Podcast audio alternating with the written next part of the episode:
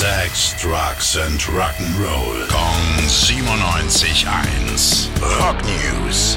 Der Basti ist da und du kommst jetzt mit brandneuen, frischen Rock News, stimmt's? Jawohl, und zwar von Rob Halford, seines Zeichens ja Sänger von Judas Priest.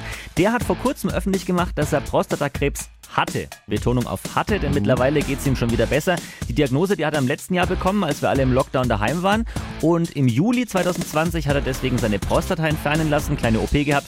Anfang diesen Jahres noch eine Chemotherapie gemacht. Und jetzt gibt's dann Entwarnung. Genau, seine Ärzte haben ihm im Juni gesagt, er habe den Krebs besiegt. Zitat Rob Halford, ich habe das Gefühl, dass ich den gründlichsten TÜV hatte, den ein Metal-Gott haben kann. Okay, dann danken wir dir, Basti. Gerne. Rock News. Drugs and Rock'n'Roll. Kong 97.1. Frankens Classic Rocksender.